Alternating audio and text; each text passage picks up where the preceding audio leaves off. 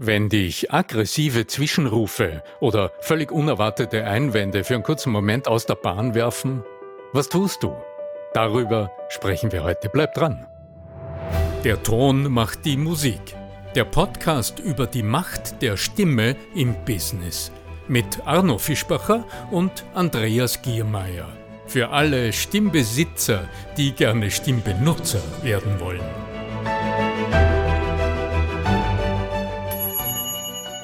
Bist du interessiert an der Gratis-Videoserie Nutze deine Stimme für mehr Erfolg?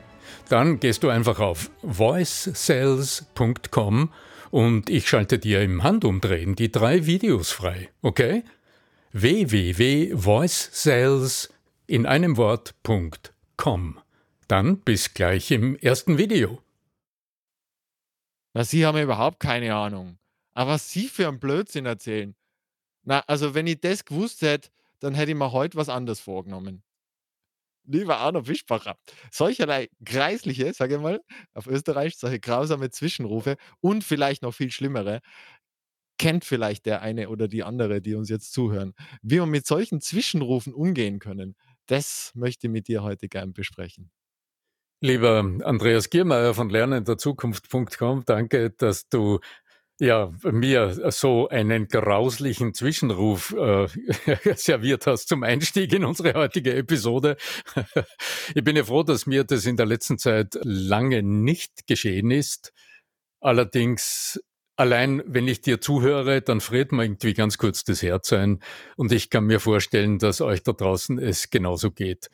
Es mag ja nicht ein klassischer Zwischenruf sein. Oft ist es eine Killerphrase, die du hörst, wenn du einen gut gemeinten und vielleicht wohlüberlegten Vorschlag einbringst im Meeting oder in einem Gespräch eine gute Idee servierst und dann wirst du quasi kaltschnäuzig, emotional, so mit, so wie eine, in Österreich sagt man Watschen, also eine Ohrfeige so mit der linken Hand abserviert und stehst plötzlich wie ein begossener Pudel da und äh, denkst dir, was ist jetzt passiert, was ist los? Und dir fehlen die Worte. Genau. Wie du gesagt hast, es gibt ja natürlich auch verschiedene Zugänge, weil einerseits kann es natürlich ein inhaltlicher Kommentar sein, aber häufig kommen halt auch tatsächlich diese sogenannten ad hominem Einwände beziehungsweise ad hominem Aussagen ist, also so, wo es an den Menschen geht, die eigentlich so sagen, also wenn sie das sagen oder wenn du das sagst, äh, so nach dem Motto, da versucht jemand den Menschen, also dich als Menschen runterzusetzen, deine Glaubwürdigkeit in Frage zu stellen. ist jetzt natürlich gerade als Redner oder so wie du jetzt unterwegs bist, da könnte man sagen, keine, also gerade Sie, die so ein Buch geschrieben haben, in dem und dem Verlag oder was auch immer dann äh, sein könnte, Ihnen braucht man ja gar nicht zuhören. Ja? Oder Sie als Redner, Sie haben ja keine Ahnung von unserem Feld, weil wir sind ja die Praktiker und so. Ja? Wo es nicht auf, ums Thema geht, also wo nicht das kritisiert wird, was ich gesagt habe, wo die Kritik nicht sachlich ausgerichtet ist und das Ziel hat, in eine Diskussion oder in ein Gespr lösungsorientiertes Gespräch zu gehen, sondern wo der Angriff auf die Person geht. Das ist eine Statusgeschichte. Da versucht jemand seinen Status zu erhöhen, dadurch, dass er deinen niedriger machen will. Ja, also das ist eine reine äh, Geschichte, so diese Statuskämpfe meistens Männer, aber Frauen sind da genauso gut drin. Andreas, wenn jetzt so ein Zwischenruf oder so, so ein, ein Rundumschlag äh, an dich kommt, was ist denn deine allererste Reaktion? Wie geht's dir da? Also im Innen natürlich ein Zusammenzucken. Im Außen, so ich es gelernt habe, wäre die erste Reaktion, es zu überhören und einfach weiterzumachen. Also, wenn das möglich ist in einem großen, zum Beispiel, äh, Auditorium und einer schreibt da hinten Blödsinn, dann dann mache ich einfach weiter mit dem Vortrag und und nehme das gar nicht wahr. Wenn es natürlich jetzt in einer kleinen Runde ist oder wenn es natürlich sehr vielleicht von einer Person kommt, die auch sehr relevant ist, äh, wo sich als auch lohnen könnte, einzusteigen, dann würde ich mal anfangen, Gedanken zu machen, so mal zu hinterfragen, hm, und vielleicht auch das so zu verbalisieren. Tatsächlich hm, Sie sagen also und dann würde ich es genau wiederholen, ja, was er gesagt hat. Ähm, also Sie sagen also, Sie, Sie wollen mir nicht zuhören, weil ich so und so. Das ist ein spannendes Argument. Und dann könnte man natürlich einmal nachhaken und versuchen nachzufragen, weil meistens ist es ja der hat ja nicht drüber nachgedacht, was er da sagt, sondern das sagt er ja einfach, um mich niederzumachen. Da kann man sagen, ja, wie genau meinen Sie denn das? Worauf schließen Sie denn das? Und meistens hat er dann nichts zu sagen. Und wenn er was zu sagen hat, dann könnte das ja ein Dialog werden, der tatsächlich zu irgendwas führt. Und da könnte man potenziell, sollten Vorurteile auch da sein, die ich widerlegen kann, kann ich die dann Mhm. widerlegen. Und wenn sie wahr sind, dann habe ich halt Pech gehabt. Dann hätte ich nicht also, ich würde es dann konfrontieren, wenn es notwendig wird, aber der erste Schritt wäre es zu überhören. Ich höre sehr aufmerksam zu, Andreas. Und das, was du gerade sagst, ist ja nicht von der Hand zu weisen. Was ich nur in der täglichen Praxis, im Training und im Coaching sehe, dass die Menschen, mit denen ich arbeite, die ja großteils äh, Professionals sind und das eine oder andere Buch auch schon gelesen haben oder vielleicht sogar das eine oder andere Training bereits hinter sich haben. Zweitbuch, ja. Ja, genau. Also diese Strategie im Kopf vorrätig hätten, allerdings im Moment, um den es dann geht, also im entscheidenden Moment, meist nicht spontan in der Lage sind, das umzusetzen, von dem sie eigentlich wissen. Und ja, deswegen gibt es ja unseren Podcast. Genau, und dann genau der Stelle, an der Stelle will ich nochmal genauer hinschauen. Und nämlich auch schauen, was denn das Generalmotto oder der, der, das große Wort, das über unserem Podcast steht, was denn von der stimmlichen Qualität her so eines Zwischenrufes eigentlich das ist, das in uns diese Wallungen auslöst, die es uns dann so schwer machen, spontan auch richtig Aggression, verstandesgemäß ja. zu reagieren. Und ich glaube, das ist das große Hindernis, mhm. weil ähm, Rezepte zu geben, was sagst du dann? Wir haben uns, also ich weiß, du, du nickst mir zu, in, in unseren Gesprächen merken wir immer wieder, wir entfernen uns ganz weit von dem, weil diese guten Rezepte gibt's ja überall, die gibt's wie Kalendersprüche. Schlagfertigkeitstrainer äh, und so weiter. Genau, mhm. ja. So. Und das Heikle ist aber im Moment, das alles abrufen zu können. Und da gibt's in uns selbst Widerstand und lass uns anschauen, woher der kommt und wie du genau in dem Moment mit diesen inneren Widerständen und mit der unfassbar großen Wirkung von emotionalen Angriffen umgehst, sie überhaupt mal erkennst und dann sie so weit verarbeitest in dir, dass du dann überhaupt in der Lage bist, auch verbal, also mit Worten äh, zu reagieren. Also alle, als immer mit Worten bitte, ja. mit Worten. Ja, so. ja, ganz genau. Lass uns doch als allererstes mal schauen, was ist in der Qualität der Stimme drinnen und was passiert aus dem Blickwinkel der Proxemik betrachtet, also der räumlichen Psychologie betrachtet. Das wären meine ersten beiden Forschungsfelder.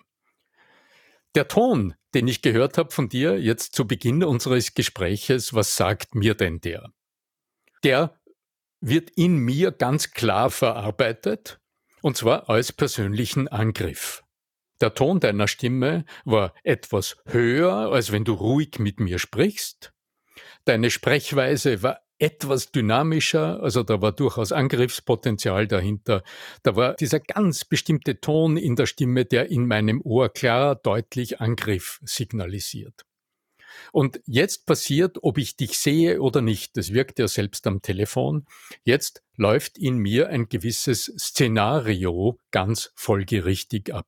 Denn die ganz alten Schichten meines Gehirns, die den Ton, der hereinkommt von deiner Stimme, als allererster bewerten und analysieren, die reagieren, sobald sie diesen Ton hören, folgerichtig mit Schutzmechanismen. Also die, das ganz alte Gehirn ich, ich nutze gern dieses oft kritisierte McLean-Modell des dreiteiligen Gehirns. Wir haben öfter darüber gesprochen. Das ist natürlich ein sehr, sehr grobes Modell und äh, stimmt mit dem, was im Gehirn dann äh, an komplexen Sachen tatsächlich passiert, ja in einem gewissen Ausmaß überein, aber nur sehr grob modellhaft. Hier springt also in der Analyse des Tons, der einer von der Stimme hereinkommt, als allererster unser Schutzzentrum, das Stammhirn an. Er kennt einen Angriff und in dem Moment tut das alte Gehirn das, was es einzig kann, nämlich die Muskeln im Körper zu aktivieren, damit man entweder flüchten, angreifen oder sich totstellen kann. Also die klassischen, dann ging es dann noch mit äh, Zusammenrotten, ging es dann noch weiter, aber mir genügen die ersten drei Fs, Fight, Flight, Freeze. Also Adrenalin, Cortisol, dieser ganze Stressmotor wird angeworfen um die Muskeln in Abwehr- oder Angriffsbereitschaft zu bringen. Und in dem Moment verführt uns das von der inneren Haltung und von der Körperausrichtung dem Angreifer, sage ich jetzt mal gegenüber, dem Einwender gegenüber, in eine frontale Körperposition. Also jetzt sind wir beim großen Feld der räumlichen Psychologie, der Proxemik, wo wir uns anschauen können, wie sind wir denn gegenüber unseren Gesprächspartnern oder Zuhörern positioniert. Und dieser Ton führt uns in eine dem anderen gegenüber frontal ausgerichtete Position. Also was ich weiß, äh, wenn du das natürlich in einer Live-Situation hast, ich meine, ich spreche jetzt nicht von Zoom-Meeting, ja, dann kann ich mich erinnern, ich bin ja auch so, äh, habe schon den einen oder anderen Ausbildungslehrgang hinter mir, äh, wäre es ganz sinnvoll, äh, auf einen anderen Platz zu gehen, wenn man das behandeln will. Und diese Stelle in Anführungszeichen nicht beschmutzen zu lassen von irgendwelchen negativen Dingen, sondern auf die andere Seite der Bühne zu gehen und da dann das zu behandeln und da vielleicht diesen Metadialog zu führen. Ja? Ganz toller Gedanke, aber wieder steht die Frage davor, die ich mir als Coach, als gewissenhafter Coach stellen muss. Wie machst du dich bereit zu dieser Handlung? Denn das, was in uns passiert und was auch jeder ganz normale Einwand in einem Gespräch bewirkt, jeder ganz stinknormale Einwand, wenn jemand sagt, ja, aber Herr Fischbacher, das ist doch anders, schon drängt sich in mir körperlich alles, mich frontal dem anderen Menschen gegenüber auszurichten weil unser ganz altes Gehirn jeden Angriff als Frontalangriff wertet. Also der Angriff kommt immer von vorne, selbst wenn du am Telefon die Augen zumachst und es schnauzt dich jemand an. Ja, kann ja auch von hinten wer erstechen. Also das, Angriffe können auch von hinten passieren. Ja? Dann wäre es aber ein Überraschungsangriff und dann würdest du nicht gewahr sein. Ja, ja. Aber jeder, also selbst am Telefon, wenn dich jemand anschreit, oder ja, dich jemand anschreit und du machst die Augen zu und fragst dich, wo ortest du diesen Menschen, der ja gar nicht da ist, weil du bist am Telefon. Dann wirst du den nicht links und nicht rechts, obwohl du den Telefonhörer vielleicht am linken Ohr hast, wirst du den nicht links orten, sondern vor deinem geistigen Auge steht dieser Mensch, diese Frau, dieser Mann vor dir, weil das unser typisches, archetypisches Bedrohungsszenario ist. Frontal. Dort kommt die Gefahr her. Und das richtet uns als Abwehrhaltung frontal gegenüber. So, und das ist aber das Gegenteil von dem, was du jetzt gerade gesprochen hast. Das heißt, unsere natürliche allererstreaktion, die vorbewusst geschieht, die wir nicht im Griff haben, die geschieht, ob wir wollen oder nicht, die richtet uns frontal dem anderen gegenüber aus. Und das ist das, wo so viele Menschen quasi in die Falle tappen und auf einen einfachen Einwand dann mit einem Gegenargument oder mit einer Rechtfertigung antworten und das Schlamassel vergrößern. Darum ist aus meiner Sicht der allererste wesentliche Schritt, dass du die Situation überhaupt erkennst. Dass du also bemerkst, was da gerade mit dir im Wesentlichen passiert. Also, dass dir das, wie man so schön umgangssprachlich sagt, gerade einfährt. also, jemand anderer führt dich mit Haut und Haar, mit all deinen Reaktionen, mit deinen Emotionen, mit deinen Körperbewegungen, mit deinen inneren Prozessen. Und das gilt zu bemerken. Und dazu empfehle ich, spür ab und zu mal nach, wo im Körper registrierst du so etwas. Also körperlich, wo nimmst du, wie nimmst du das wahr? Sodass du in dir einen Alarm definieren kannst, der dir in diesen heiklen Momenten der Kommunikation sagt, Achtung, das ist jetzt so ein Moment, wach auf und lass dich nicht von dieser Erstreaktion zu einer fatalen Handlung oder zu einem fatalen Satz führen. Wenn es jetzt um Einwände geht allerdings, ist es verhältnismäßig einfach. Da kannst du wirklich auf zwei Worte dir so einen Alarm setzen, denn jeder durchschnittliche Einwand startet mit den magischen zwei Wörtchen Ja, aber. Und da kannst du im Alltag Nein, geht auch. Also, ja.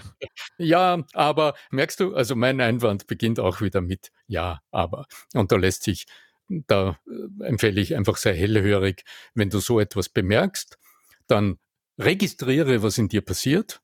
Das ist auch für die verschärfte Situation, die du eingangs zitiert hast, also so wirklich so ein Angriff. Das wäre ein Trainingsfeld, weil so ein ganz normales Ja, aber da ist ja nichts, da ist das das ist ja nichts Grobes. Das ist Alltag. Das passiert in jedem zweiten Gespräch. Und da kannst du gut im Alltag wieder für den Ernstfall trainieren. Setz dir auf dieses Ja, aber einen Klingelton oder einen Wecker oder ein App, App, App, App, so ein Generalalarm sodass du wach wirst und aus deiner Autopilotreaktion in der Lage bist, auszusteigen. Eine neue Abzweigung zu schaffen, die ja Genau, eine neue Abzweigung erst dann möglich ist. Hast du Interesse an der kostenlosen Videoserie Nutze deine Stimme für mehr Erfolg? Dann geh einfach auf voicesales.com und ich schalte dir drei Videos frei, die dir zeigen, wie es geht. Warum nicht gleich ausprobieren? www.voicesales.com Und jetzt geht es darum, dass du dir nicht einbildest, du könntest jetzt etwas automatisieren, sondern da würde ich sagen, als allererster lerne die Entscheidung zu finden. Dass du sagst, okay, manchmal reagiere ich jetzt einfach meinen inneren Emotionen nach und gehe in die Rechtfertigung. Und das kannst du dann wunderbar erleben. Dann erlebst du, wie du dich ergehst in, ja, aber schau, das ist doch so und so. Ja? Da versucht da, man dann Recht zu fertigen, wo man glaubt, dass Recht zu fertigen wäre. Ja, wäre ganz genau. Ja, so. Und da kannst du dir innerlich zuschauen und merken, das funktioniert nicht, weil der andere wird seinen Einwand wiederholen. Ping-Pong, Ping-Pong. Ping-Pong, endlose Diskussionen, aber dann kannst du es genießen lernen und dann merken, aha, so geht's wirklich nicht. Das nächste Mal schaue ich doch mal, ob ich es anders hinkriege. Ganze Ehen zerstört worden dadurch, ja. Und Kundenaufträge verloren gegangen, ja. Lass uns vielleicht nur schauen, was ist denn jetzt aber die nächstmögliche Handlung? Weil im Grunde sind wir ja jetzt nur beim Ich merk's. Ich habe es bemerkt. Ich habe mir einen Anker gesetzt oder einen Trigger gesetzt. Aber wie reagierst du dann? Was tust du dann? Meine persönliche Empfehlung ist, bevor du noch irgendetwas sagst, setz deinen Körper in Bewegung und registriere diese frontale Situation. Genau. Und entzieh dich dieser starken Führungskraft des frontalen Angriffs. Geh in den Schulterschluss, über den haben wir auch in hier, in unserem Podcast schon an der einen oder anderen Stelle gesprochen, so dass du dich etwas seitwärts drehst und von deiner Vorstellungskraft her dieses heikle Thema, also das, was zwischen dem anderen, der anderen und dir war, nämlich dieses Missverständnis oder dieser emotionale Angriff, nimm es wahr so wie eine heiße Kartoffel zwischen dir und dem anderen, der anderen stört. Und diese heiße Kartoffel nimm in die Hand und tu sie eine Spur zur Seite. Also dieses Problem, das heiße Problem, das jetzt aufgetaucht ist und zwischen euch stört, das nimmt zur Seite, sodass von oben betrachtet ein Dreieck entsteht. Und du wirst merken, indem du dich eine Spur zur Seite drehst, drehen sich die anderen auch eine Spur zur Seite. Das erledigen in der Regel die Spiegelneuronen. So, und jetzt betrachtet ihr beide im Grunde ein störendes Problem. Und äh, jetzt sind wir an einem magischen Punkt, den du vielleicht aus der, aus der menschlichen Entwicklungspsychologie kennst. Denn das ist ein Muster, das haben wir als Baby bereits gelernt. Mhm. Uns gemeinsam mit unseren Bezugspersonen, mit der Mama und dem Papa, einem unbekannten Objekt zuwenden. Da kommt was her und das, das, ich als Baby weiß ja nicht, was das ist und ob es gefährlich ist oder was es überhaupt darstellt, wie es zu bewerten ist. Und was mache ich als nächster? Jetzt habe ich das Babys gesehen. lachen häufig, das gefällt mir. Irgend so ein schwarzes Wuschel. Aber wenn ich nicht weiß, was es ist, wohin schaue ich als nächstes? Wie reagiert Mami? Ja, exakt. Dann schaue ich ins Gesicht von Mami oder Papi und schaue, wie bewerten die diesen Gegenstand dieses Ding. Und so, in der ursprünglichen Version gibt es dann nur Ei, Ei oder Pfui, Pfui, also gibt es gut oder schlecht. Und dann habe ich eine Bewertung mitgenommen. Joint Attention äh, wird also gemeinsame Aufmerksamkeit und das Erlernen von Wertigkeiten von Gegenständen. Weil das einer der Dinge ist, die wir wirklich so als Primaten äh, haben, aber dann bei Menschen, wenn es verbalisiert wird, tatsächlich uns auszeichnet. Ja? Hm, so von der Evolutionsgeschichte her, weil wir da halt schon begonnen hatten. Ne? Hm. Äh, ganz wunderbares Element, das wir, also das ist der Vorteil jetzt für die rhetorische Praxis. Mhm. Im Grunde können wir das alles. Also diese kleine Wendung zur Seite, du gehst in den Schulterschluss und das Problematische ist jetzt nicht mehr zwischen dir und dem anderen und stört, sondern das hast du jetzt nach außen bewegt. Und das gibt euch beiden jetzt die Möglichkeit, das zu betrachten. Und jetzt erst wäre äh, die erste rhetorische Intervention an der Reihe. Und da greife ich gerne das auf, was du vorhin bereits angedeutet hast. Du hast es allerdings mit einer Floskel eingeleitet. Das ist das, was man wirklich auch in allen Büchern liest und auch in den Trainings lernt. Sie sagen also, du sagst also, sie meinen also, ja, also dieses Wiederholen des Gesagten, eine Paraphrase, also eine, die Wiederholung der Phrase draufsetzen, um den anderen einzuladen, zu präzisieren. Allerdings warne ich davor, diese aus hundertfachen Beispielen, diese Einleitungsfloskel zu verwenden. Ich empfehle das rhetorische Echo, also die verkürzte, verknappte Version, in der du auf diese auf diese Einstiegsfloskel. Sie sagen also, du sagst also, du meinst also, verzichtest. Denn in einer emotional etwas aufgeheizten äh, Diskussion besteht die große Gefahr, dass du durch so ein paar Worte den kritischen Verstand deiner Gesprächspartner so richtig in Rage bringst.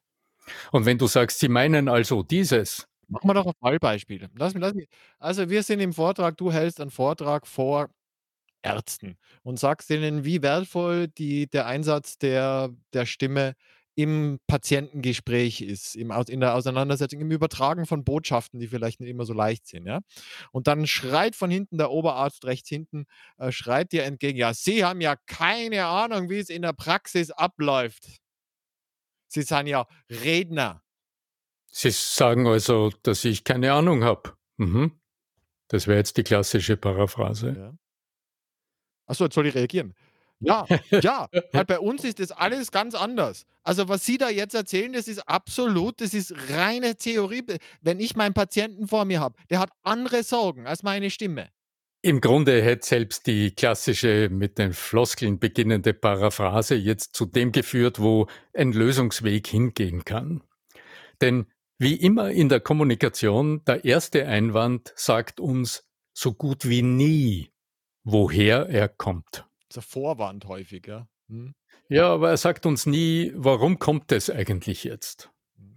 Und würdest du sofort entgegnen, dann hast du nur das gehört. Du kannst dich ja nur auf das beziehen.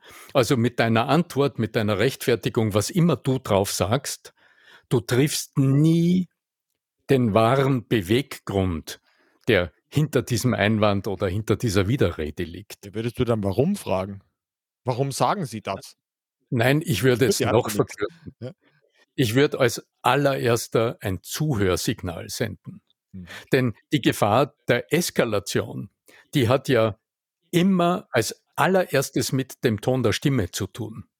Und wenn ich jetzt so reagiere und sage, Sie meinen also, dass ich keine Ahnung habe, dann habe ich es stimmlich eskaliert. Dann habe ich auf demselben stimmlichen Level mit so einem Spur-Alarmton die Situation bereits eskaliert. Ich mag das gern, wie das unser Bundespräsident macht. Das ist äh, Alexander van der Bellen, der, der, hat so diese tiefe, inne, innewohnende Ruhe. Der, also wenn man ihm irgendwas an den Kopf wirft, der ist mal, atmet er mal tief. Hm. Hm. Ja, ja, dann kommt dieses hm, hm. Und dann, das, ah, genau. Sie meinen also, und dann kommt ganz langsam von, dann, also, und das, das, das finde ich so diese tiefen Entspannung. Also, er zeigt einmal, ich habe dich gehört. Mhm, mhm. Lass uns mal drüber nachdenken. Das ist so diese, das, diese, diese, wirklich diese Worte, so habe ich noch nie darüber nachgedacht. Und, so, und in der langsamen und entspannten Art und Weise, da kann das Gegenüber, entweder wird er ganz verrückt oder er, er, er passt sich tatsächlich ein bisschen dir an. Ja, das, das, äh In dem, was du sagst, steckt ein unfassbar wichtiges Werkzeug. Und das braucht wirklich Alltagstraining. Das braucht Wiederholung, denn das gelingt sonst im Ernstfall nicht. Mhm. Und das ist tatsächlich das Zuhör. Mhm. Mhm. Denn deine innere Haltung, mhm. wenn du eine Paraphrase gibst oder wenn du, so wie ich es gerne empfehle, eine die Paraphrase verkürzt, also dieses, das, was du wiederholst, nur so ganz rudimentär antwortest. Also wenn du jetzt sagst, Sie kennen sich da überhaupt nicht aus, was ist das, was Sie da sagen, Sie sind ja kein Arzt, Und ich sage dann, mhm, mhm, dass ich als Nichtmediziner mich in dem Feld nicht genügend auskenne, um drüber zu sprechen. Mhm.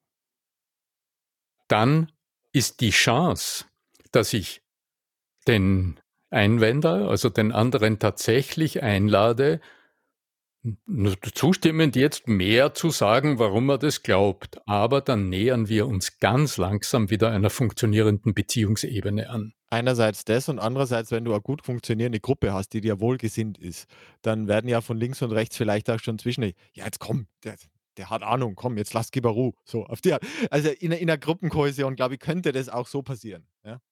Wenn jetzt die, nicht er in der Hierarchieebene weit drüber steht. Das ist natürlich die Gruppe spielt tatsächlich hundertprozentig ja. Die Gruppe spielt tatsächlich immer eine besonders große Rolle, aber auch in einer anderen Hinsicht. Die Gruppe nimmt nämlich wahr, wie du reagierst auf das. Mhm. Also das heißt, dein Standing und deine Führungsanmutung in der Situation, die, deine Führungsstärke, die erkennen die anderen in deinem Umgang auf Untergriffe, auf äh, Widerrede, auf Einwände. Dich und wenn du, ja. Mhm. ja. Ja, ganz genau. Und würdest du aber jetzt als erstes einfach mal zuhören, einfach mal hinhorchen, da darf auch eine kleine Pause entstehen. Also du hast hingehorcht und du quittierst innerlich, selbst wenn es der größte Blödsinn ist aus deiner Sicht, du quittierst innerlich mit so einem oh, mhm, ein hörbares Zuhören. Mhm. Und wie wir öfter schon erwähnt haben hier, das ist ein großer tonaler Unterschied, der dem Zuhörer unwillkürlich deutlich signalisiert, mhm, mhm, mhm, ob du nicht zuhörst oder mhm, mhm, ob du zuhörst, ohne es gleich im Kopf hundertfach äh, negativ zu werten etc., sondern einfach mal nimmst, was es ist, auch wenn es die größte Dummheit ist. Und dann widerspiegelst du, dass du zugehört hast. Und dann gibst du einfach nur so ein, aha, dass ich als Nichtmediziner das gar nicht, darüber gar nicht sprechen könnte. Mhm. Und jetzt servierst du, wie du richtig schon angedeutet hast, dem anderen das nochmal zurück. So im Sinne von, erzähl mir mehr. Warum denkst du das? Ja? Aber frag gar nicht danach. Es ist nicht nötig, in der Phase mit Fragen zu arbeiten, sondern bleib einfach beim Echo. Dann hast du weniger zu tun. Denn das Einzige, was du wirklich tun musst, ist ja hinhorchen. Und dir erlauben, das mal aufzunehmen, was der andere sagt, um gleich dagegen zu gehen. Ganz genau. Ja. Also, wir haben uns die Frage gestellt, wie gehst du mit harschen Untergriffen, mit äh, Unterbrechungen, mit Einwänden um? Und sind wieder mal draufgekommen, dass das Primärsignal in der Kommunikation der Ton der menschlichen Stimme ist, die uns, die wir angegriffen werden, in eine Abwehr- oder Angriffshaltung verführt und aus dem heraus uns, wir sind geführt, auch wenn wir dann eine halbe Stunde gegenreden. Und die anderen, die Gruppe, von der du gesprochen hast, die nimmt das wahr. Und die bemerkt in dem Moment unseren kolossalen Souveränitätsverlust. Im anderen Fall, wenn du dir herausnimmst, einfach zuzuhören, selbst wenn es der größte Unsinn ist aus deiner Sicht, und einfach mal mm, das quittierst und dann den Ball nochmal zurückspielst mit einem rhetorischen Echo und den anderen quasi elegant und ernsthaft einlädt, einlädst, mehr zu erklären, was er da gerade äh, anders denkt und dann vielleicht noch zwei, dreimal Echos gibt, so dass du wirklich ganz tief eindringen kannst in die Gedankenwelt der anderen, dann haben längst die Zuhörer in der Gruppe auch verstanden, worum es geht und schätzen dich, dass du darüber stehst und nicht auf dieses aggressive Spiel eingestiegen bist. Die Stimme hat Macht. Ja, ja. Danke, lieber Arno. Okay. Lieber Andreas, ja, es war mir ein Vergnügen. Danke für das Hölzchen, das du mir geworfen hast. Streichholz zum Entzünden. Der Streichholz zum Entzünden, ganz genau. Ja, das rhetorische Echo ist ein strengstens unterschätztes Instrument in der Kommunikation, das ich neben der gut überlegten, zielgerichteten, offenen Frage als das zweitwichtigste Führungsinstrument in der Gesprächsführung überhaupt erachte. Ja, trickreich. Trickreich. Ja, wunderbar. freue mich auf unser nächstes Gespräch, lieber Andreas. Wenn es euch gefällt, was wir da tun, dann spart nicht mit Bewertungen. Ähm, auf arno-fischbacher.com slash podcast hast du die Möglichkeit, auch deinen persönlichen Kommentar abzugeben. Und äh, dann freue ich mich aufs nächste Mal. In diesem Sinne, möge die Macht der Stimme mit dir sein. Euer Arno Fischbacher.